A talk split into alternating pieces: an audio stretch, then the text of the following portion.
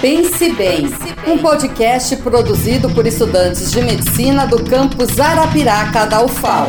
Olá, sejam bem-vindos ao segundo episódio da série Pense Bem. No episódio de hoje, iremos falar sobre traumatismo crânioencefálico, mais conhecido como TCE. Inicialmente, precisamos entender o que é TCE.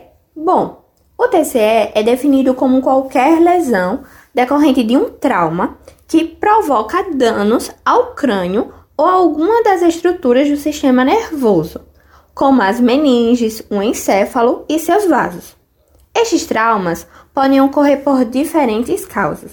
Aqui no Brasil, podemos destacar algumas como principais. Em primeiro lugar estão os acidentes automobilísticos, seguido por quedas, principalmente nos extremos de idade, ou seja, em crianças e idosos. Outra importante causa são eventos relacionados à violência urbana, como ferimentos decorrentes de projéteis de arma de fogo ou armas brancas. Além das causas, os TCEs variam de acordo com a gravidade, sendo classificado em leve, moderado e grave.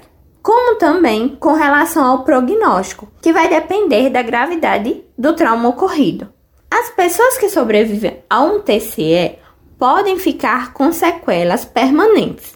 Nesse quesito, estão incluídos déficits motores, sensoriais, de linguagem, emocionais e ou comportamentais.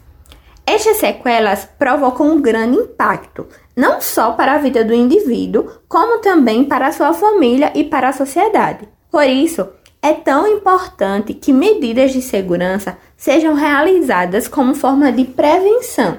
Nesse quesito, podemos citar a utilização de capacete durante o uso de moto, ao andar de bicicleta ou skate, por exemplo, como também o uso de cinto de segurança, além da importância de não dirigir alcoolizado. Estas medidas estão relacionadas à diminuição de ocorrência de TCEs graves e a menor índice de mortalidade.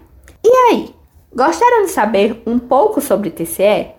Fiquem atentos que nos próximos episódios falaremos mais informações sobre esse assunto. Até o próximo episódio!